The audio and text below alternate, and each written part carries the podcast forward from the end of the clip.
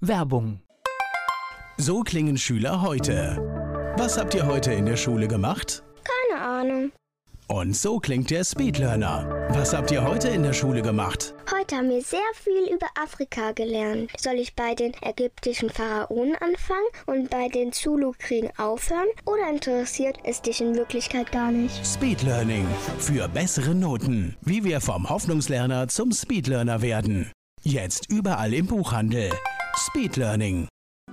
Antenne Mainz, mein heutiger Gast ist weiblich. Name? Sibylle Freund. Alter. Oh, alter Schwede. 55. Geburtsort? Frankfurt am Main. Beruf? Ärztin? Hast du Hobbys? Ja, ich habe Lebensinhalte. Ich habe meinen Job. Ist und nicht, daneben, nicht verkehrt, nicht verkehrt, Lebensinhalte zu haben. Und daneben habe ich den Lebensinhalt natürlich meinen Mann und unsere Tiere. Also unsere Hunde und unsere Pferde. Aber ich würde die nicht unbedingt als Hobbys bezeichnen, sondern als Lebensinhalte. Ja, was gibt es denn Schöneres? Hast du sowas wie ein Lebensmotto noch? Tu, was du willst. Die Menschen, die mit dir zusammenarbeiten, was meinst du, sagen die über dich? Was macht dich aus? Woran erkenne ich dich? Man erkennt mich daran, dass ich, glaube ich, immer, also ich glaube, ich habe meistens gute Laune, versuche möglichst immer für alle da zu sein, wenn es geht, bin manchmal ein bisschen eifrig und zackig unterwegs und bin zuverlässig, denke ich. Dr. Sibylle Freund aus Nierstein hier zu Gast bei Antenne Mainz. HPU ist nachher Thema hier im Gespräch bei Antenne Mainz. Dr. Sibylle Freund ist da. Du bist heute in Nierstein zu Hause. Jetzt könnte man natürlich sagen, von Frankfurt nach Nierstein ist ja ganz schnell zu erledigen, ne? Ja. War bei dir aber anders. Mit ein bisschen Umwegen, genau. Das heißt, du Das musstest, glaube ich, war- noch so in größere Städte ziehen oder sowas. Noch genau, größer, das ja. war Frankfurt, Neu-Isenburg, Berlin, Dreieich, Nierstein. Das war der Weg. Wenn du das so aufzählst, wo ist es am schönsten? Am schönsten ist es bei den Pferden, eindeutig. ich bin kein Stadtmensch, darum es ist für mich, ich bin am liebsten auf dem Land und es könnte ruhig noch ländlicher sein als in Nierstein. Ich wollte gerade sagen, Nierstein ist ja immerhin auch eine Stadt. Das heißt, du müsstest dann noch dir was Kleineres suchen. Also das Liebste wäre mir tatsächlich eine Wiese mit einem Hof, außenrum Wald und da außenrum sind dann die Leute und da kann ich dann hingehen. So ein bisschen einsiedlermäßig und ich werde auch immer mehr dazu. Trotzdem genieße ich es natürlich äh, zu arbeiten und mit Menschen zu tun zu haben, aber ich ziehe mich auch gerne zurück. Ich meine, da du nu- nun mal mit Menschen arbeitest, ist es natürlich auch so, dass man zumindest mal in der Nähe von Menschen sein muss.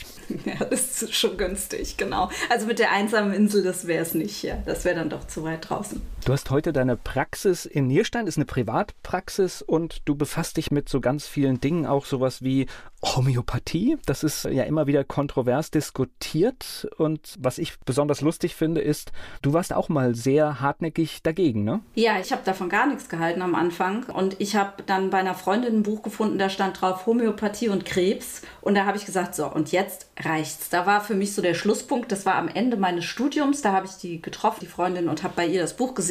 Und ich war vollkommen eingenordet auf Schulmedizin und habe gesagt, ich weiß jetzt Bescheid nach meinem Studium und ich weiß, dass Homöopathie nicht funktionieren kann. Und deshalb werde ich jetzt sagen, ich mache jetzt eine Ausbildung in Homöopathie. Ich suche mir die zurzeit, sagen wir, beste Homöopathieschule, die es da so gab, denke ich, war das. Und gehe da rein und lerne Homöopathie. Und wenn ich denen erklärt habe, warum das nicht funktioniert, dann gehe ich wieder. Du zeigst es denen mal richtig, ne? genau. Ich zeige denen mal, was lang geht.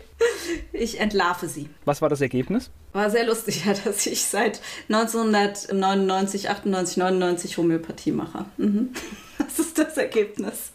Und erstaunlich erfolgreich immer wieder, ja. Also ich würde das natürlich nicht machen, wenn ich keine Erfolge hätte. Das wäre mir viel zu blöd. Also ich meine, warum soll man was machen, was nichts bringt, ja? Also du hast eh die Kritiker um dich rum, die sowieso schon sagen, was machst du denn für einen Blödsinn? Und dann hast du auch noch die Patienten, die sagen, es funktioniert nicht. Nee, so mache ich das nicht. Ich mache das so, dass ich gucke, was funktioniert. Und wenn es funktioniert, dann mache ich es weiter. Punkt. Ist ja erstmal, finde ich, eine ganz pragmatische und vernünftige Einstellung. Hast du ein Gefühl, das ist ja so medial, immer wieder wird das machen halt auch Journalisten und Journalistinnen gerne, es wird kontrovers diskutiert. Hast du eine Ahnung, warum dieses Thema immer wieder so hochkocht? Ja, ich denke ziemlich eindeutig. Jetzt gerade nach der Covid-Zeit merken wir, dass es sehr viel interessengesteuerte Meinungsmache gibt. Ja, also da bin ich sehr eindeutig auf der Linie, dass ich sage, das ist interessengesteuert. Das ist nicht inhaltsgesteuert. Da, da gibt es keine inhaltliche Problematik, sondern das ist, sind Interessen. Ganz klar. Jeder, der schon mal Berührung mit Homöopathie hatte, ist ja, also erstens bezahlt man es sowieso meistens selbst und wenn man ein bisschen recherchiert, ist es ein so ganz, ganz, ganz kleiner Bereich, also 0,0 noch was von dem ganzen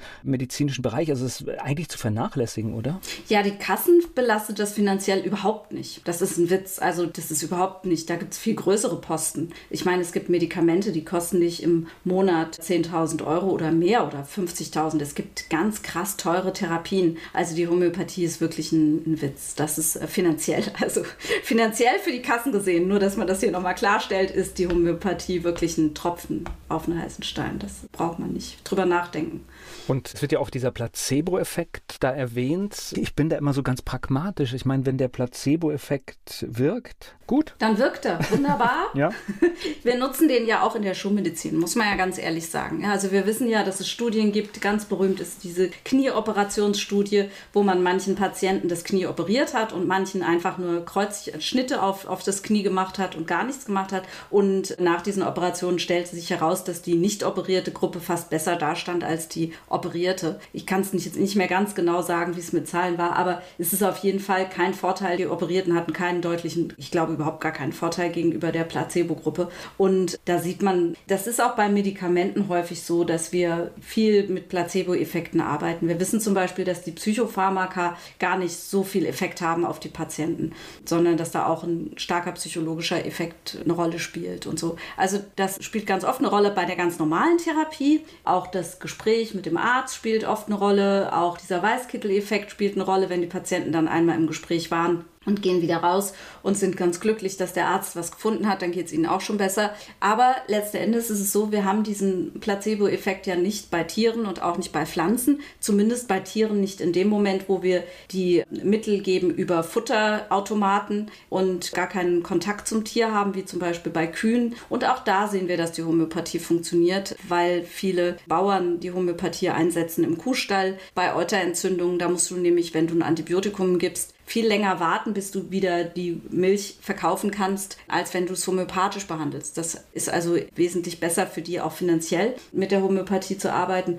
Und du kannst sogar Pflanzenversuche machen. Gerade dieses Jahr gab es einen Pflanzenversuch, der wurde neu aufgesetzt, der war 2010 schon mal durchgeführt worden. Da hat man Pflanzen mit ein bisschen Arsen vergiftet und hat ihnen dann Arsen in homöopathischer Lösung gegeben. Und die Pflanzen, die das Arsen bekommen haben, haben im Vergleich zum Placebo deutlich besser abgeschnitten. Jetzt sind wir schon tief in der Homöopathie, da wollte ich gar nicht hin, deswegen beenden wir das einfach hier ganz, ganz, ganz ja, kurz. Ja, das ist gut, weil Homöopathie ist tatsächlich in unserer Praxis zwar spielt eine Rolle, aber ist gar nicht überwiegend der überwiegende Teil mehr. Genau, und ich finde einfach, es ist einfach eine Wahlmöglichkeit und das Schöne an der Sache ist ja in einem freien Land, du musst es ja nicht nehmen. Genau. Nein, überhaupt ja. nicht. Mir ist gerade noch, deswegen muss ich einmal ganz kurz noch beim Placebo-Effekt, ich kann mich nicht mehr genau daran erinnern, aber ich habe vor Jahren mal eine Reportage gesehen, dass auch, wenn du Medikamente gibst, dass dann auch in diesen Prüfreihen dann getestet wird, ob du lieber so eine dicke, schwer zu schluckende blaue, rote oder andere Kapsel hast. Und das ist total verrückt. Auch das hat Auswirkungen auf das Ergebnis. Ja, ja, total verrückt. Also Herztabletten zum Beispiel sind sehr gerne rot damit die besser wirken. Ich, ich, kann mich nur noch an dem, also das auch schwer zu schlucken, groß, ja. hat auch eine Wirkung, weil man ja. denkt halt, ich muss da irgendwie einen schweren Brocken schlucken, also hilft es wahrscheinlich auch. Mit Sicherheit, genau. Und wenn du was spritzt, ist es auch viel eindrucksvoller und hat eine stärkere Wirkung, als wenn du es oral gibst. Ich spreche gleich weiter mit Dr. Sibylle Freund. Dr. Sibylle Freund ist hier zu Gast bei Antenne Mainz. Sie ist Ärztin aus Nierstein. Und jetzt kommen wir zu drei Buchstaben. Du hast vor kurzem einen Vortrag gehalten zu dem Thema HPU. Erster Moment ist, das hat irgendwas mit irgendwie so einer Autountersuchung zu tun. Hauptuntersuchung, keine Ahnung. Aber nein, es, ist was Medizinisches. Ja, es ist was Medizinisches, es ist die Hämopyrolactamurie. Auch da bin ich wieder in einem kleinen Grenzbereich unterwegs, weil es da um eine Stoffwechselschwäche geht. Es ist auch gar keine wirkliche Krankheit, es ist eine Stoffwechselschwäche, bei der die Patienten einfach ein bisschen Unterstützung brauchen, weil sie Mikronährstoffe verlieren und mehr Mikronährstoffe brauchen als andere Patienten. Und das Problem ist, wir leben in einer Gesellschaft, in der die Nahrungsmittel immer leerer werden an Mikronährstoffen. Und je schlimmer das wird, umso mehr müssen die Leute Unterstützung bekommen, die da sowieso schon schwach schwach sind. Also wir sind ja nicht alle gleich. Ne? Manche Leute haben Entgiftungsprobleme, manche haben Aufnahmeprobleme von Nahrungsmitteln. Jeder hat so seine eigenen Themen. Und bei der HPU ist es eben so, dass es die Mikronährstoffe sind und gleichzeitig noch eine Entgiftungsstörung. Ich habe das vorher so noch nie gehört. Ist das etwas, was es oft gibt? Also verrückterweise, man sagt eigentlich, dass es 10 Prozent der Frauen haben, aber ich muss sagen, ich glaube, dass es einen sehr viel größeren Anteil der Bevölkerung betrifft. Und ich glaube auch mit zunehmender Entleerung unter Nahrungsmittel sind es immer mehr, die eben diese Störungen zeigen oder diese Probleme zeigen, wo man es dann sieht. Ja, also es ist wohl eine genetische Schwäche. Es ist ein, eine Umbaustörung im Häm-Stoffwechsel. Häm ist ein Molekül, das hat mit unserem Hämoglobin zu tun. Das kennen ganz viele. Wenn man einen Eisenmangel hat, hat man niedriges Hämoglobin. Wenn man operiert wurde und viel Blut verloren hat, hat man niedriges Hämoglobin. Dann kriegt man eine Anämie, also eine Blutarmut nennt man das dann. Und in dem Bereich bewegt sich die HPU. Da gibt es genetische Schwächen und wenn die da sind, dann kann es sein, dass man irgendwann zum Punkt kommt, dass man Mikronährstoffmängel kriegt, verrückterweise. Da gibt es also biochemische Zusammenhänge.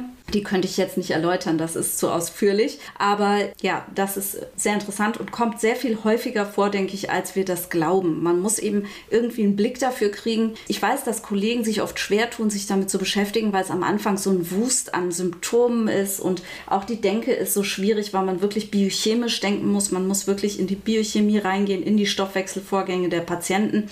Und das ist aufwendig und da muss man ein Händchen für entwickeln. Und wenn man da eben nicht was vor sich hat, was man abhaken kann, dass man sagt, okay, wo der Blutdruck, dieses Medikament und dann noch irgendwas anderes vielleicht an Maßnahmen, wenn man da eben nicht so einfache Schemata hat, die man abarbeiten kann, dann macht es das natürlich schwieriger, sich mit der Thematik zu beschäftigen. Und ich glaube, das ist mit ein Grund, warum sich viele damit noch nicht so beschäftigen. Aber wenn die Patienten selbst dann das Thema vorgesetzt kriegen und sich damit auseinandersetzen und dann auch so einen Vortrag hören, wie ich ihn letztens gehalten habe, dann sagen sie auf einmal, ach Mensch, das bin ja total ich, das ist ja verrückt. Jetzt erklären sich so viele Sachen, die ich habe, mehrere Symptome, mehrere Sachen, die ich immer wieder machen muss, weil ich das und das habe. Also das ist oft so ein Augenöffner dann.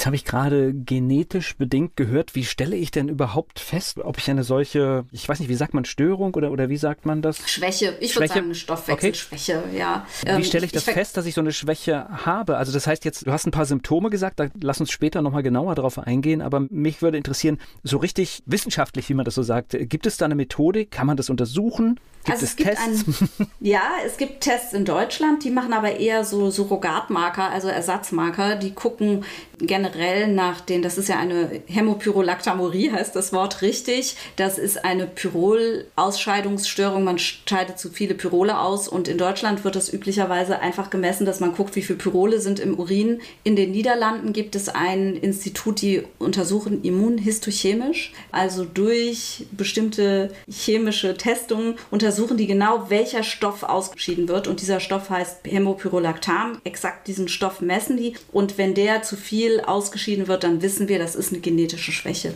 die okay, der Patient das, hat. Das heißt, mhm. man guckt dann in den Urin oder was jetzt das? Genau, man sammelt 24, als Erwachsener 24 Stunden den Urin, schickt dann eine Portion davon ein und dann wird es untersucht. Und das eine, braucht man auch eigentlich nur einmal machen im Prinzip. Eine Portion finde ich in diesem Zusammenhang einen schönen Begriff. Ja, ja weil das, das klingt sonst komisch, wenn ich sage 24 Stunden Urin sammeln und dann schickst du das ganze Ding ein, das wäre ein bisschen viel. Also du nimmst da was raus von dem 24 Stunden Urin, das sind ja schon um die zwei Liter und nimmst eine kleinere Portion und schickst sie ein. Siehst du, ich hatte jetzt schon diese Literflaschen, die unterwegs sind, gesehen. Genau. ja. Das heißt, es geht aber darum, dass ein gewisser Zeitraum sein muss, damit man natürlich alles abdeckt. Ja, weil da gibt es Schwankungen. Also häufig, bestimmte Leute haben bestimmte Peaks im Tagesverlauf und wenn du zur falschen Zeit misst, dann kriegst du eben kein Ergebnis. So, und jetzt gehen wir mal auf die andere Seite. Wie merke ich denn das, wenn ich eine solche Schwäche habe? Joi, also da gibt es eben viele, viele Symptome. Dafür halte ich dann ja ganz gern diese Vorträge, um das zu verdeutlichen und zu beschreiben. Es gibt Hinweise darauf in der Psyche, dass man eher zum Beispiel angstgeneigt ist oder unruhig ist oder depressiv ist. Also diese ganzen Auffälligkeiten oder ADHS hat, Konzentrationsstörung hat, Schlafstörungen. Das geht alles in Richtung HPU. Dann gibt es so körperliche Auffälligkeiten wie zum Beispiel schwaches Bindegewebe, Entgiftungsstörungen Störungen. Das heißt, wenn ich in einen Laden gehe und da riecht es nach irgendwelchen Klebern oder Plastik oder irgendwelche Billigprodukte, da kriege ich Kopfschmerzen oder mir wird schlecht, dann ist das auch ein Zeichen schon dafür. Oder zum Beispiel Reinigungsmittel kann man nicht ertragen, diese, diese Gerüche. Das ist schon ein Hinweis, dass die Leber eventuell ein Problem hat mit der Entgiftung. Dann gibt es verschiedene, durch diese Bindegewebsstörungen oder Schwäche gibt es natürlich eher die Neigung zu Krampfadern, zu Bandscheibenvorfällen, zu anderen Gelenkproblemen, zu Muskelschwäche, zu überbiegbaren Gelenken. Ich erwähne da ganz gern diesen HPU-Daumen. Also wenn man den Daumen so überbiegen kann, nach hinten biegen kann, der nicht gerade ist,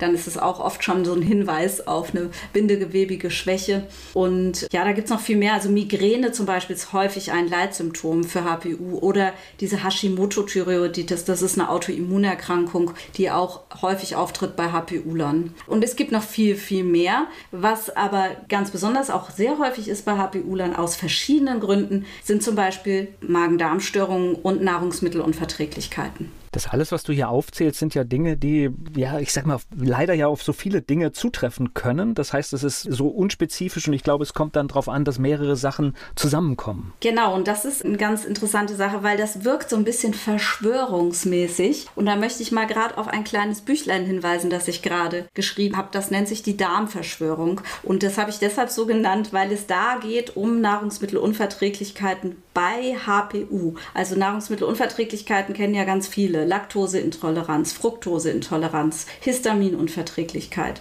Und man weiß ja häufig die Ursachen dafür gar nicht. Die Leute meiden dann diese Nahrungsmittel und können überhaupt nie wieder diese Nahrungsmittel essen, sagen sie. Und mehr wird nicht gemacht. Ja, also dann heißt es ja, trinken sie halt keine Milch, wenn sie eine Laktoseunverträglichkeit haben. Und bei der HPU haben wir eben einen Grund, warum man diese Nahrungsmittelunverträglichkeiten überhaupt entwickelt. Und zwar nicht nur diese, die ich eben genannt habe, sondern auch noch andere. Und damit befasse ich mich in dem Büchlein, denn es gibt da mehrere Player in dieser Geschichte, die dann zu dieser Problematik Nahrungsmittelunverträglichkeit führen bin da gerade an einer Stelle hellhörig geworden. Das heißt zum Beispiel, wenn ich, was ich heute nicht mehr mache, weil ich bin unzufrieden mit dem Ergebnis, Wände selbst streichen. Ich hatte schon immer ganz schnell eine Übelkeit. Das heißt, das ja. wäre dann ein Zeichen, auch mal hinzugucken das wäre definitiv ein Zeichen hinzugucken. Ja, also HPUler haben eben, wie gesagt, ganz oft diese Geruchsempfindlichkeit und das hat einfach damit zu tun, dass man, wie gesagt, diese Giftstoffe meiden will. Dann sagt der Körper, nee, nee, nee, das ist mir zu viel. Und dann kann man mal so einen Test machen. Das heißt, der Körper, er ist so klug, er registriert, hier sind Giftstoffe im Raum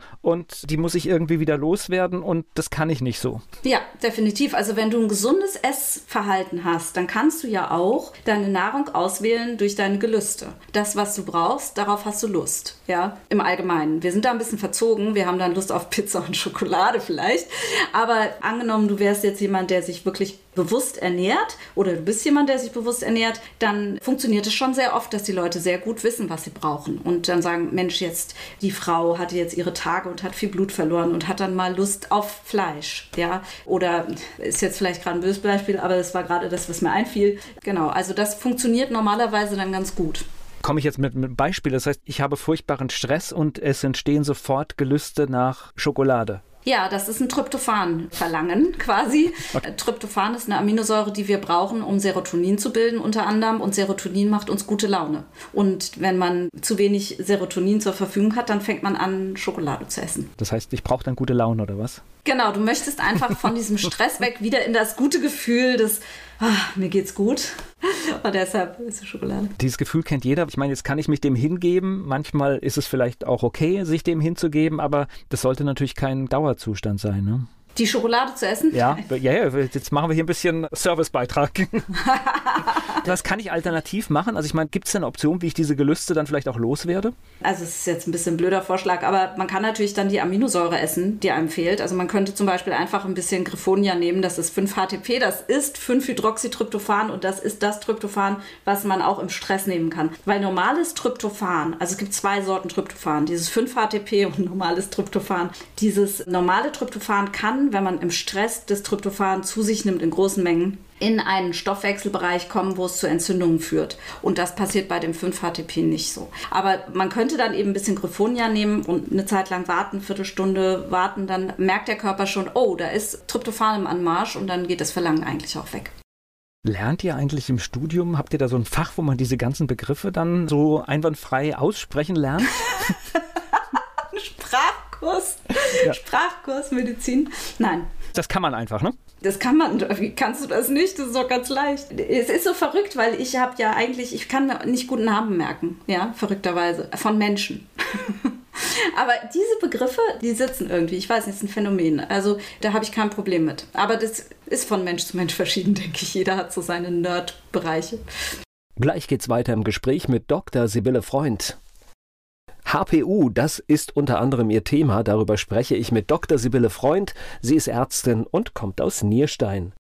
Dein Buch Die Darmverschwörung, ist das dann etwas, was aus dem Praxisalltag entstanden ist, weil du gesagt hast, ich sehe hier irgendetwas, was vielleicht auch, wenn man sich ein bisschen spezialisiert, bei dir vielleicht auch dann vermehrt vorkommt? Ja, ich sehe ganz oft Nahrungsmittelunverträglichkeiten bei so vielen Leuten. Es ist wirklich Wahnsinn und es wird immer mehr. Und man muss auch sagen, die Aufnahme von Mikronährstoffen durch den Darm wird immer schlechter, dadurch, dass das Mikrobiom nicht in Ordnung ist. Also die Darmflora, sagte man früher. Und dadurch entstehen dann auch schon wieder Nahrungsmittelunverträglichkeiten. Die Katze beißt sich da echt dauernd in den Schwanz. Das ist ganz verrückt. Und wir haben ja zum Beispiel, ich möchte mal noch einen Stoff nennen, das ist das Glyphosat, was ja ursprünglich, also das ist in Roundup drin, ne? ein Spritzmittel.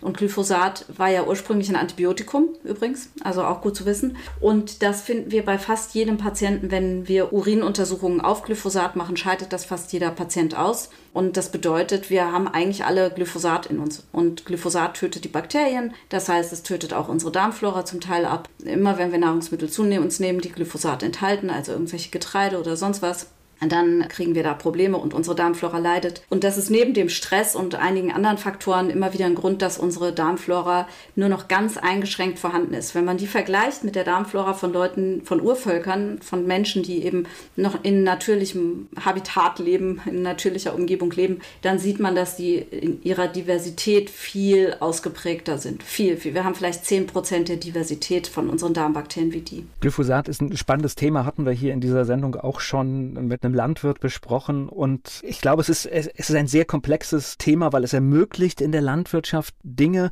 Und ich glaube, wir müssen uns auch bewusst sein, dass wir in Deutschland zwar auch das Problem haben, aber das Lebensmittel aus anderen Ländern ist es deutlich schlimmer, ja. Ja, sicher. Genau. Das ist natürlich auch noch so ein Thema. Ja, wir kriegen aus, aus anderen Ländern auch noch andere, andere Pestizide, Fungizide, Herbizide, dieses ganze Zeug. Und das ist nicht gut für unseren Darm. Ich glaube, das ist ein Thema, das kann man, glaube ich, ewig diskutieren. Wir müssen halt irgendwie den Punkt finden zwischen Versorgungssicherheit und den gesunden Lebensmitteln. Und ich glaube, das ist eigentlich eine Aufgabe, mit der sich die Menschheit befassen sollte und nicht mit so vielen Nebenschauplätzen, weil das ist eigentlich das, worauf es ankommt, dass wir möglichst viele effiziente, gesunde Lebensmittel produzieren. Absolut absolut. Das wäre sehr, sehr wünschenswert. Und wenn man sich mal anguckt, wie allein, ich habe eine Studie oder ein, ich zeige immer wieder ganz gerne Daten aus einer Studie, die von 1985 bis 2002 angeguckt wurde oder gemacht wurde. Und da sind in den Lebensmitteln bis zu 77 Prozent weniger Mikronährstoffe drin. Und wenn man sich überlegt, es war von 85 bis 2002, das ist ja nicht besser geworden. Das heißt also, unsere Nahrungsmittel werden immer, immer leerer. Und auch wenn wir anderes im Radio hören, ist das nicht wahr. Das sehen wir an den Mikronährstoffbestimmungen bei unseren Patienten.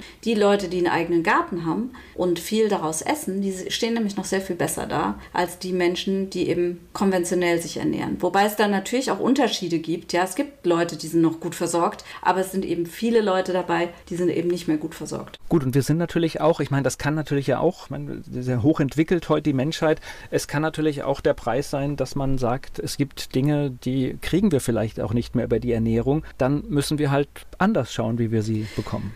Also das ist ja der Sinn dieser Nahrungsergänzungsmittel, auf die so gerne geschimpft wird, ja. Es gibt Nahrungsergänzungsmittel, die sind wirklich komisch zusammengeschustert und die sind einfach nur teuer und das ist Murks, ja. Das gibt es tatsächlich. Aber Nahrungsergänzungsmittel sind durchaus sinnvoll, wenn wir uns angucken, dass kaum ein Mensch einen ordentlichen Omega-3-Fettsäurespiegel hat, einfach aus der Nahrung, dann ja, das brauchen wir. Das ist wichtig fürs Gehirn. Wir brauchen das im Gehirn. Wir brauchen das, damit unsere Kinder lernen können. Das ist ein Stoff, den braucht, muss eigentlich jeder zuführen, weil der in unserer Nahrung gar nicht mehr drin ist. Und so geht es eben mit vielen anderen Nahrungsergänzungsmitteln auch, die wir brauchen. Wir brauchen Magnesium zum Beispiel. Das wird einem jeder, der sich damit beschäftigt, einfach bestätigen. Wir sind ein Magnesiummangelland in Deutschland. Und die muss man dann zuführen, diese Nahrungsergänzungsmittel. Das ist die, man misst seinen Spiegel und dann guckt man, was man braucht und dann führt man das zu und dann muss man das halt nehmen. Ich meine, unsere Nahrungsmittel sind ja so viel billiger geworden, wenn man sich überlegt. Ich weiß nicht, vielleicht weißt du das besser als ich, aber ich habe es ja immer nicht so sehr mit Zahlen.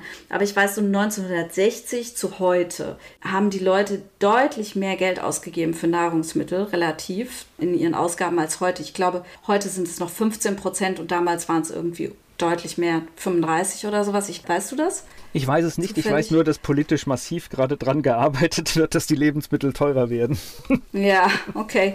Also früher wurde auf jeden Fall sehr viel mehr Geld für Lebensmittel ausgegeben. Und wenn man dann heute weiß, man gibt wesentlich weniger Geld aus für Lebensmittel, dann kann man sich vielleicht wirklich erlauben, seine eigenen Nahrungsergänzungsmittel, die man vorher gecheckt hat, was man braucht, dass man die dann regelmäßig zuführt. Und ich, wir sehen ja auch einfach, wie gut es den Leuten tut. Denen geht es dann einfach viel besser. Also definitiv trotz Inflation ist natürlich es auffallend, dass Deutschland immer noch das Land ist, in dem es tatsächlich extremst viele nicht nur günstige, sondern billige Lebensmittel gibt. Ja, das, das ist das, ein guter muss, Ausdruck. Ja, das, das, das ja. muss man unterstreichen. Und es bedeutet natürlich auch bei, ich will das gar nicht pauschal sagen, weil es gibt selbst Discounter, die es schaffen, sehr gute Qualität zu produzieren. Aber jeder kann sich vorstellen, wenn ich auf den Preis schaue und einen Preis erreichen möchte, dass es irgendwo im Prozess Qualitätsabstriche gibt. Und manchmal sind sie halt nicht beim Produkt, sondern sie sind bei den Menschen, die es erzeugen. Weil auch da kann der Preis bezahlt werden. Also billige Lebensmittel, irgendjemand bezahlt den Preis. Auf jeden Fall, ja.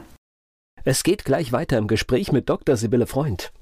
Dr. Sibylle Freund ist hier zu Gast bei Antenne Mainz. Sie ist Ärztin und kommt aus Nierstein. Lass uns mal über Verdauung reden. Jetzt auch gerade, wenn es so langsam auf die Mittagszeit zugeht, ein tolles Thema, finde ich. Wie sieht denn, ich weiß gar nicht, wie sieht denn eine normale Verdauung? Spricht man eigentlich gar nicht drüber, oder?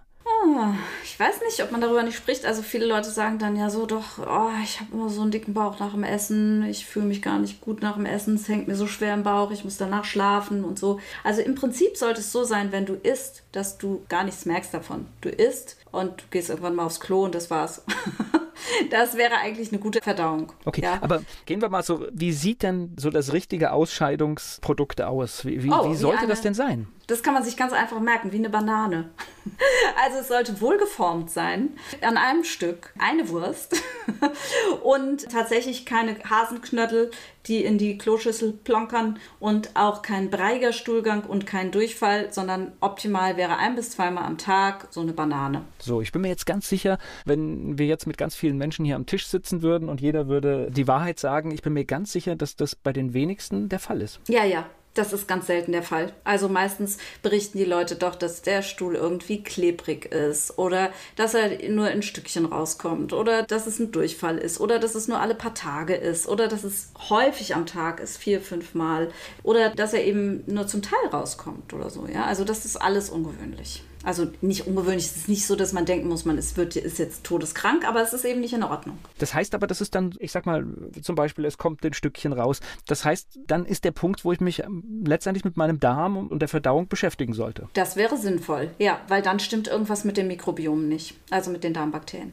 Und das heißt, dann würde man untersuchen oder was ist der Weg? Ja, was man machen kann, ist zum Beispiel, dass man eine Stuhlprobe einschickt und dass man dann übrigens eine DNS-Analyse der Bakterien macht. Das ist ganz interessant. Früher hat man eine Stuhlprobe eingeschickt und hat einfach ein bisschen was von dem Stuhl genommen und auf Wachs, also auf Platten geschmiert, die dann, die hat man dann wachsen lassen und dann hat man geguckt, was wächst denn da. Aber Bakterien aus dem Darm wachsen üblicherweise nicht gerne an der Luft. Es gibt Darmbakterien, die können das, die Lactobacillen zum Beispiel vertragen Luft, Sauerstoff, das ist kein Problem. Aber es gibt auch einige Bakterien im Darm, die vertragen keinen Sauerstoff. Das heißt also, sobald die an die frische Luft kommen, sind die tot. Aber was man eben machen kann, das macht man jetzt seit einigen Jahren, ist, dass man eine Genanalytik macht von diesen Bakterien. Wenn die tot sind, ist ja egal. Man kann ja trotzdem feststellen, wie viel Genmaterial von welchen Bakterien ist denn da im Stuhl drin. Und dann kann man eben Rückschlüsse ziehen, wie sieht es im Darm aus. Und das kann man machen und da ist ein Punkt, den ich immer super interessant finde. Früher hat man sich immer sehr auf die Lactobacillen konzentriert und auf die Bifidobakterien und natürlich auch auf die Escherichia coli. Also das sind so ein paar Bakterien, die sind schon sehr bekannt. Aber heutzutage guckt man eben auch nach den Bakterien, die zum Beispiel den Schleim produzieren im Darm. Und der Schleim ist immer für mich sowas wie beim Blumenbeet die Erde. Und wenn ich die Blumen einpflanze, dann sind das die Darmbakterien. Und wenn ich einen Darm habe, der keinen Schleim mehr produzieren kann und auch keine Energie produzieren kann, da gibt es auch bestimmte Bakterien, die für die Energieversorgung des Darms da sind, dann kann ich da Bakterien reinpfeffern, wie ich will, oral, also dass jemand Darmbakterien schluckt, dann wachsen die dort einfach nicht, weil die sich in dem Milieu nicht wohlfühlen. Und das heißt, man heutzutage kümmert man sich noch viel mehr auch um das Milieu, also nicht nur um die Darmbakterien. Und das ist auch ein sehr wichtiger Punkt. Wenn ich Darmbakterien einnehme, was du gerade sagst, wie kommen die denn durch den Magen? Ja, das ist eine sehr gute Frage. Die habe ich mir auch sehr lange gestellt, bis ich dann irgendwann festgestellt habe, dass tatsächlich viele, viele Bereiche des Körpers ihr eigenes Mikrobiom haben, also Bakterien haben. Das heißt, auch die Lunge hat Bakterien und der Magen hat auch Bakterien. Diese Magensäure, die da immer drin rum, rumschwimmt, die tötet zwar Bakterien, aber lange nicht alle. Also die Darmbakterien, die wir schlucken, die können durchaus durch den Magen durch und landen dann hinten im, weiter unten im Darm und eben werden im Magen nicht zersetzt oder so, wie man sich das früher vorgestellt hat. Das ist nicht so.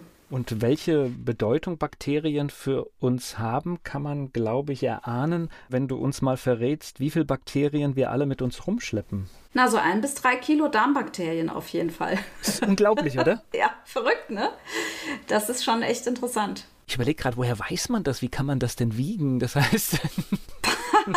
das ist eine gute Frage. Ich denke, man kann das prozentual an der Stuhlmenge berechnen. Also wenn du eine Menge Stuhl hast und du misst, wie viele Bakterien sind da drin, dann rechnest du einfach zurück, wie viel Stuhl hat denn der Mensch Nahrungsmittel im Körper jetzt gerade. Und dann ja, kann man da so rückschließen, denke ich. Aber vielleicht bin ich auch zu naiv. Vielleicht gibt es da noch andere Möglichkeiten. Nein, nein ich finde halt nur diese Zahl halt so, so beeindruckend, weil dadurch wird halt schon so deutlich, da wir wirklich über Kilo sprechen, ja. wird halt deutlich, was dort für eine Arbeit geleistet wird. Und ja, dass wir auch wissen, dass das gut für uns ist und nicht schädlich. Ja, total. Und weißt du, was ich mir letztens überlegt habe, was mir letztens mal so klar geworden ist, das ist jetzt überhaupt nicht studienbasiert, was ich sage, aber wir waren am Flughafen und sind in Urlaub geflogen und standen gerade an der Vorbereitung Anmeldung für den Check da irgendwie und haben gewartet, standen in der Schlange und die Leute haben teilweise gehustet, manche hatten noch Masken an, manche nicht. Und dann dachte ich so, wisst ihr Leute, es ist eigentlich so wichtig, dass wir immer im Austausch mit dem Mikrobiom anderer Leute sind. Also nicht die Darmbakterien, sondern das Mikrobiom der Lunge, das Mikrobiom der Nase. Wir sagen immer, es ist so wichtig, dass wir eine Diversität unserer Bakterien haben. Die haben wir aber nur, wenn wir sie auch austauschen. Das heißt also, ich halte es für sehr wichtig, dass wir in einem gesunden Austausch leben mit anderen Menschen, mit unseren Tieren, mit unserem Umfeld und um unsere ganzen Bakterien auf einem guten Stand zu halten, dass sie schön divers sind, dass wir da nicht nur eine Sorte Bakterien haben, ja, sondern wir brauchen diese Diversität. Und ja, das ist mir in dieser Schlange irgendwie klar geworden. Da habe ich überlegt, hier husten ein paar und ein paar atmen einfach so in die Luft und wir atmen alle die gleiche Luft. Und da habe ich gedacht, viele Leute haben jetzt Angst, die tragen ihre Masken die denken, sie kriegen vielleicht irgendeine schwere Krankheit. Und ich habe gedacht, wie schön, dass ich diese Luft dieser Leute auch einatmen kann, weil meine Bakterienflora dadurch einfach besser wird, diverser wird. Und nicht umsonst, denke ich auch, haben wir Ärzte den Vorteil, wir haben ja nur kurzen Kontakt zu Patienten, die zum Beispiel auch krank sind. Wir haben immer wieder kurzen Kontakt zu Bakterien, die auch mal krank machen können. Aber ich weiß, seit ich arbeite in der Praxis, bin ich ganz selten krank und das kenne ich auch von Kollegen. Wenn man diese kurzen Kontakte hat, also jetzt nicht, wenn die Kinder in den Kindergarten kommen und kommen verrotzt nach Hause, dann stecken sich die Eltern an. Das ist eine Phase, die ist wirklich nochmal anders. Da sind Eltern und Kinder häufig erkältet und so, ja, und gehen da durch so eine Phase durch. Das brauchen die Kinder aber auch. Das ist die Schule fürs Immunsystem. Aber wenn man immer nur so ein bisschen Kontakt hat, auch zu Pathogenen, also zu krankmachenden Erregern mal kurz, das ist überhaupt nicht schlimm. Wir profitieren davon. Gleich geht's weiter im Gespräch mit Dr. Sibylle Freund.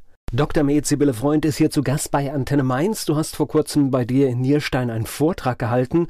Und da war zum Beispiel ein Mann, der ja 30 Jahre lang Beschwerden hatte und äh, alles deutet auch auf sowas wie die HPU hin und er wirklich eine jahrzehntelange Leidensgeschichte hatte, bis ihm dann halt einfach mit recht einfachen Mitteln geholfen werden konnte. Ja, das erlebe ich eben öfter. Also in meiner Praxis ist es ja so, dass die Patienten häufig kommen und sagen, ich war schon hier und da und dort und keiner kann mir helfen. Ich bin seit Jahrzehnten quasi krank und die halten mich schon alle für bescheuert und wollen mich psychologisch behandelt sehen, weil sie sagen, ich habe einen an der Klatsche. Und das finde ich immer ganz besonders traurig. Ja? Also das finde ich wirklich, wirklich, wirklich schlimm, weil da gibt es eben häufig diese Mikronährstoffmängel tatsächlich, die eben eine große Rolle spielen. Natürlich gibt es auch mal andere Sachen, die noch eine Rolle spielen. Infektionskrankheiten, Regulationsstörungen, wo wir wieder bei der Homöopathie wären. Ich mag nochmal auf diese Funktionsweise. Das heißt also, bei diesem Phänomen der HPU ist es so, dass quasi mir fehlen immer Dinge und ich kann auch gar nichts machen. Sie, sie fehlen einfach. Ja, dieses B6 und Zink sind äh, die Hauptstoffe, die fehlen. Es fehlen in der Folge auch noch andere Sachen, weil HPUler zum Beispiel gerne ganz viel Stress haben und durch den Stress pinkeln sie Magnesium Magnesium aus und dann fehlt eben auch Magnesium. Und da passiert ganz viel noch in der Folge. Die zentralen Player sind allerdings B6 und Zink und die sind allein schon verantwortlich für mehr als 600 Stoffwechselreaktionen im Organismus. Und dann kannst du dir vorstellen, dass das Auswirkungen an allen Ecken und Enden des Körpers hat kann ich dann auch dann zum Beispiel, wenn ich jetzt sage, ich habe jetzt das Gefühl, das trifft auf mich zu, kann ich dann auch an meinem Zinkspiegel oder wie immer man das feststellt, kann ich das daran sehen, dass das vielleicht dazu trifft? Manchmal, nicht immer. Also man kann das messen, aber nicht jeder Patient hat tatsächlich einen Zinkmangel und B6 kann man zum Beispiel nicht so gut messen. Es gibt so einen Alternativmarker, den könnte man messen, aber eigentlich ist es das Beste, man macht so einen HPU-Test. Das ist am einfachsten und nachher guckt man sich die Mikronährstoffe an. Das sollte man mit einem Therapeuten machen, weil es ist schon ein komplexes Thema. Und da gibt es viele Sachen zu bedenken. Und wenn man das einmal mit dem Therapeuten gemacht hat und dann vielleicht auch nochmal eine Kontrolle und dann läuft es alles rund, dann können HPUler auch alleine laufen. Ja? Die, wenn die ihren Körper kennen, dann ist auch gut, dann muss man jetzt nicht permanent zum Therapeuten gehen. Aber gerade am Anfang finde ich es doch wichtig, dass man jemanden an der Seite hat, der einem auch ein bisschen hilft. Zumal es gibt ja Foren im Internet und äh, da gibt es auch HPU-Foren und ich finde das eigentlich eine schöne Einrichtung, grundsätzlich, weil man sich austauschen kann. Aber HPUler sind häufig Menschen und ich darf das sagen, weil ich selbst auch bei mir festgestellt habe, dass ich diese Stoffwechselschwäche habe. Bei den HPUlern ist es so ein bisschen die Neigung, die möchten immer alles ganz genau wissen. Es hat natürlich auch Vorteile, jetzt in meinem Job zum Beispiel, ja. Die möchten alles ganz genau wissen, sind ein bisschen nerdig veranlagt eventuell, sind aber auch unter Umständen ängstlich. Und diese Kombination ist ein bisschen schwierig, wenn man dann sich in so einem Forum bewegt und man liest von dem was und von dem was und dann kriegt man Angst und dann guckt man da noch genauer und die steigern sich dann ganz gerne rein in die Thematik und sehen Sachen, die gar nicht so schlimm sind. Und da ist es dann echt manchmal so ein bisschen schwierig, wenn Patienten mir erzählen, sie haben im Forum das und das gelesen oder waren in dem Forum unterwegs und haben jetzt ganz viel Angst oder nehmen ganz viele Sachen ein. Da finde ich es doch besser, man hat einen Therapeuten als ein Forum. Gleich geht's weiter im Gespräch mit Dr. Sibylle Freund. Nahrungsmittelunverträglichkeiten ist Thema hier im Gespräch. Dr. Med Sibylle Freund ist hier zu Gast bei Antenne Mainz. Lass uns noch mal allgemein über den Darm sprechen, weil das, ich finde, das ist ein ganz faszinierendes Organ. Ich glaube, jeder kennt das in Prüfungsstress oder sowas, wie der Darm dann wirklich mit dem Gehirn interagiert. Ja, also das ist ganz interessant. Der Darm sendet ja 90 Prozent der Information zum Gehirn und nicht andersrum. Dennoch ist es so, wenn wir Stress haben, dass der Darm einfach mal aufhört zu arbeiten unter Umständen und sich daraus dann Magen-Darm-Beschwerden ergeben können. Und zwar hat das damit zu tun, dass wir den Parasympathikus haben und den Sympathikus. Parasympathikus ist der Bereich unseres Nervensystems, der für Ruhe und Erholung und Regeneration sorgt. Und der Sympathikus ist der Bereich unseres Nervensystems, der dafür sorgt, dass wir, dass wir schnell sind, dass wir konzentriert sind, fokussiert und dass wir auch unter Umständen in der maximalen Ausprägung beim Sympathikus eine Panikattacke haben und beim Parasympathikus im Tiefschlaf sind. So, das wären so die zwei Extreme. Und wenn wir jetzt eine Prüfung schreiben oder Stress haben, dann sagt natürlich der Parasympathikus, ich verabschiede mich mal und überlässt das Feld dem Sympathikus und der sagt, so, zack, zack, Konzentration und aufpassen und Vorsicht, dass uns keiner umbringt und jetzt müssen wir ganz doll aufpassen und der Magen-Darm-Trakt ist dann in der Zeit so fast abgeschaltet quasi. Oder er sorgt dafür, dass alles, was im Magen-Darm-Trakt ist, rausgeht, weil wir brauchen für die Flucht keinen gefüllten Magen-Darm-Trakt. Dann kommt es eben zu Durchfällen. Also so, da gibt es verschiedene Folgen von diesen Stressreaktionen. Das hat, hat, Auswirkungen. Man merkt es, wenn du sprichst, du hast dich echt in diese ganzen medizinischen Themen so reingearbeitet. Liegt das darin, dass du aus einem Medizinerhaushalt kommst? Frage, es könnte sein, denn mein Vater war Arzt, der war Hals-Nasen-Ohrenarzt und da habe ich auch gerne in der Praxis mitgearbeitet und habe mich immer sehr gerne mit ihm darüber unterhalten. Interessanter verrückterweise war der auch kausal orientiert. Das äh, trifft man ja heute nicht mehr so oft. Häufig guckt man eher, was man an Therapien machen kann, wenn jemand irgendeine Beschwerde hat, also Schmerzmittel bei Kopfschmerzen oder so. Mein Vater war auch einer, der hat immer gesagt, wir müssen überlegen, wo das herkommt. Wieso hat er das und so. Das kann schon sein, dass das da schon angelegt wurde. Und witzigerweise, jetzt noch ein kleiner Schwenk aus meiner Jugend, habe ich als kleines Kind, ich hatte den Luxus, dass ich zwei Kinderzimmer hatte. Und das eine Kinderzimmer war mein eigenes Kinderzimmer und das andere war das Zimmer von meinem Krankenhaus. Da hatte ich meine Puppen und meine Puppenbettchen und in dem Kinderzimmer war mein Krankenhaus. Ja, und da war ich Ärztin in dem Krankenhaus. Hast du schon früh behandelt. Mhm. Ich, ich glaube immer bei allem, was wir so täglich tun, ist es wichtig, dass wir einen Ausgleich haben. Und ich bewundere immer die Menschen, weil mir das so ein bisschen fehlt, die so Hobbys haben oder Dinge machen, wo sie sich auf nichts anderes konzentrieren. Und ich glaube, wenn du zum Beispiel mit deinen Pferden irgendwas machst, das ist auch so ein Moment, wo man komplett weg ist, ne? Total, total. Ich genieße es, jeden Tag auszumisten und das Futter vorzubereiten für meine Pferde und einfach mich mal zu erden und da zur Ruhe zu kommen. Das ist super wichtig, finde ich. Also ich hatte auch mal eine Phase, weil ich eben auch jemand bin, der gerne macht und schafft. Ich hatte mal eine Phase, hatte ich mal einen Burnout. Das war, glaube ich, vor ach, vor 13, 14 Jahren oder so. Daraufhin habe ich dann beschlossen, dass ich das besser aufteilen muss und mittlerweile ist es so, dass ich ja da eigentlich eine ganz gute Balance habe und auf jeden Fall jeden Tag irgendwas draußen mache, mit den Hunden spazieren gehe, mit den Pferden was mache. Und ja, das brauche ich unbedingt. Und während andere vielleicht vor dem Fernseher sitzen, sitzt du dann und liest irgendwelche Studien? Das ist meine Lieblingsbeschäftigung am Wochenende, länger schlafen und dann den Laptop nehmen und dann mich in Studien vergraben oder in irgendwelche Fortbildungen. Ja, das ist für mich verrückterweise, ich weiß nicht, warum ich das so liebe. Es ist ein Glück, dass es so ist, aber ich finde es unheimlich bereichernd, Studien zu lesen. Ich weiß nicht, ich finde das wie so eine Schatzsuche, weißt du, so. Da findet man dann wieder was und oh, wie interessant. Und da gibt es dann, eine, der verlinkt auf eine andere Studie. Oh, die muss ich mir für nachher raussuchen. Dann gucke ich da rein. Oh Mann, die muss ich unbedingt nachher noch lesen. Und dann finde ich da wieder was. Es ist so, es ist total spannend. Und dann finde ich Sachen, die ich total interessant finde. Und dann markiere ich mir die, dann lasse ich die liegen, bis ich fertig bin mit meiner Durcharbeitung an dem Tag. Und dann nehme ich mir eine Datei, die ich auf meinem Rechner habe. Und in die trage ich mir immer für bestimmte Situationen Sachen ein, an die ich denken sollte. Weil man kann sich ja nicht alles merken. Also wenn ich zum Beispiel jemanden habe, der verträgt kein Vitamin B12, ja, das ist eine Situation, die ist relativ selten. Da fällt mir nicht sofort alles ein, was dafür verantwortlich sein könnte. Dann mache ich diese Datei auf und da finde ich dann meinen ganzen Kram, den ich gesammelt habe zu dem Thema. Zum Beispiel. Ja, das liebe ich. Wobei ich schon fast, wenn man auch in Social Media unterwegs ist, ich kann es schon fast nicht mehr hören, wenn dann irgendwie der Satz kommt, gibt es da auch eine Studie dazu? Ja, da, da bin ich mittlerweile genauso. Ja, das ist bei mir auch so. Und das ist ja diese evidenzbasierte Medizin, wo man immer denkt, die wären nur studienbasiert. Das ist aber nicht so. Zur evidenzbasierten Medizin gehört durchaus auch mit einem sehr großen Ausrufezeichen die Erfahrung des Therapeuten. Und das spielt einfach auch eine ganz große Rolle in meiner Praxis. Und ich finde, das ist einfach wichtig wichtig, ja. Also diese Studien, die sind gut, das ist nett, aber da muss man auch sagen, eine Studie macht noch keinen Sommer. Da wird nämlich immer gesagt, auch gerne von der Presse, es gibt eine Studie, die beweist, dass bla bla bla bla bla. Und das kann man schon vergessen, wenn der Satz schon so anfängt.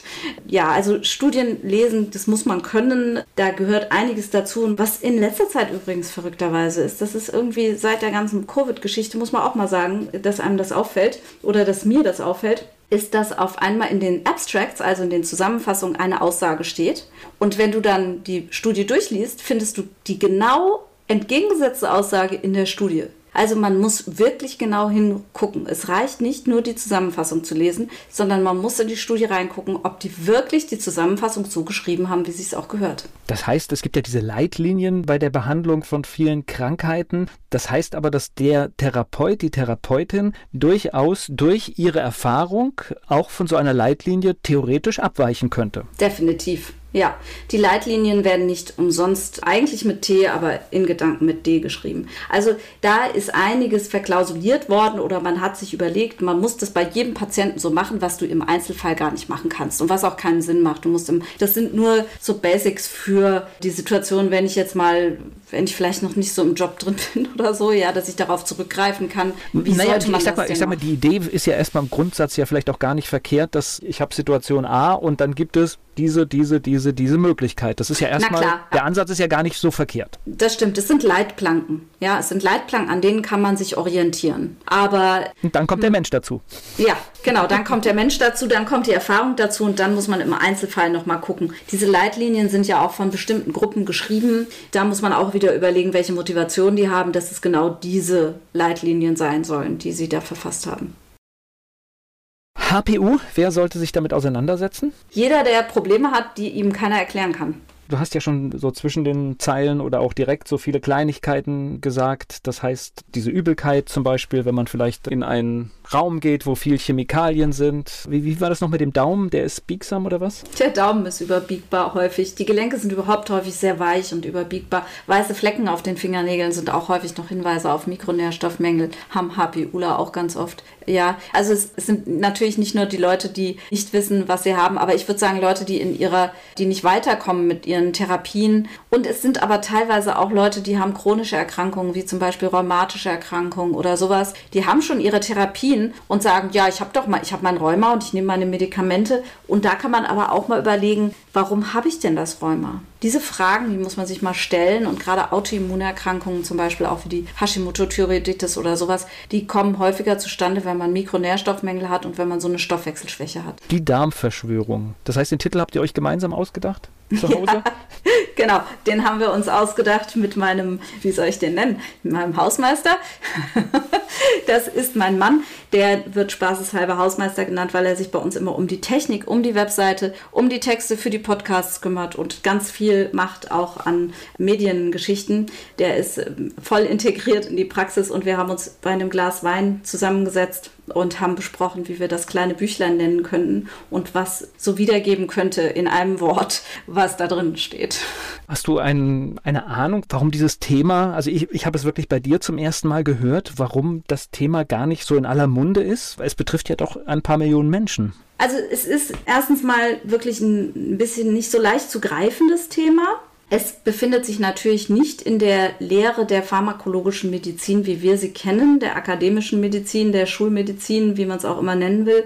Es ist eben ein Bereich, der ist so ein bisschen abgegrenzt, weil er natürlich auch nicht mit Medikamenten behandelbar ist, sondern man muss dann eben die Mikronährstoffdefizite ausgleichen. Und das ist nicht so interessant. Darum ist es auch nicht so leicht, Studien dazu zu machen, neue Studien, aktuelle Studien, weil man dafür immer einen Hochschulsitz braucht. Man braucht dafür Geld Gelder, man braucht dafür ganz bestimmte Personen, die die Verantwortung tragen. Also wie gesagt, ein Hochschulsitz sozusagen. Und ja, das ist sehr komplex. Also ich glaube, es ist einfach, es gibt halt viele Symptome. Es ist im ersten Moment, wenn man sich als Therapeut damit befasst, ein bisschen schwammig. Und natürlich, wenn du dich damit befasst und fängst an und denkst, du machst es in deiner Praxis und integrierst es in die Praxis, hast du natürlich Schiss, weil du erstmal was machst, was keiner macht in deinem Umfeld. Und du hast natürlich auch Angst, dass du da irgendeinen Fehler machst und nachher stellt sich heraus, du machst nur irgendeinen Quatsch. Also das ist natürlich ein Faktor für Leute, sich damit zu beschäftigen.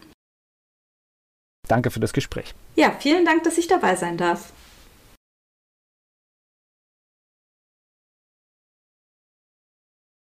Werbung. So klingen Schüler heute. Was habt ihr heute in der Schule gemacht? Keine Ahnung. Und so klingt der Speedlearner. Was habt ihr heute in der Schule gemacht? Heute haben wir sehr viel über Afrika gelernt. Soll ich bei den ägyptischen Pharaonen anfangen und bei den Zulu-Kriegen aufhören? Oder interessiert es dich in Wirklichkeit gar nicht? Speedlearning. Für bessere Noten. Wie wir vom Hoffnungslerner zum Speedlearner werden. Jetzt überall im Buchhandel. Speedlearning.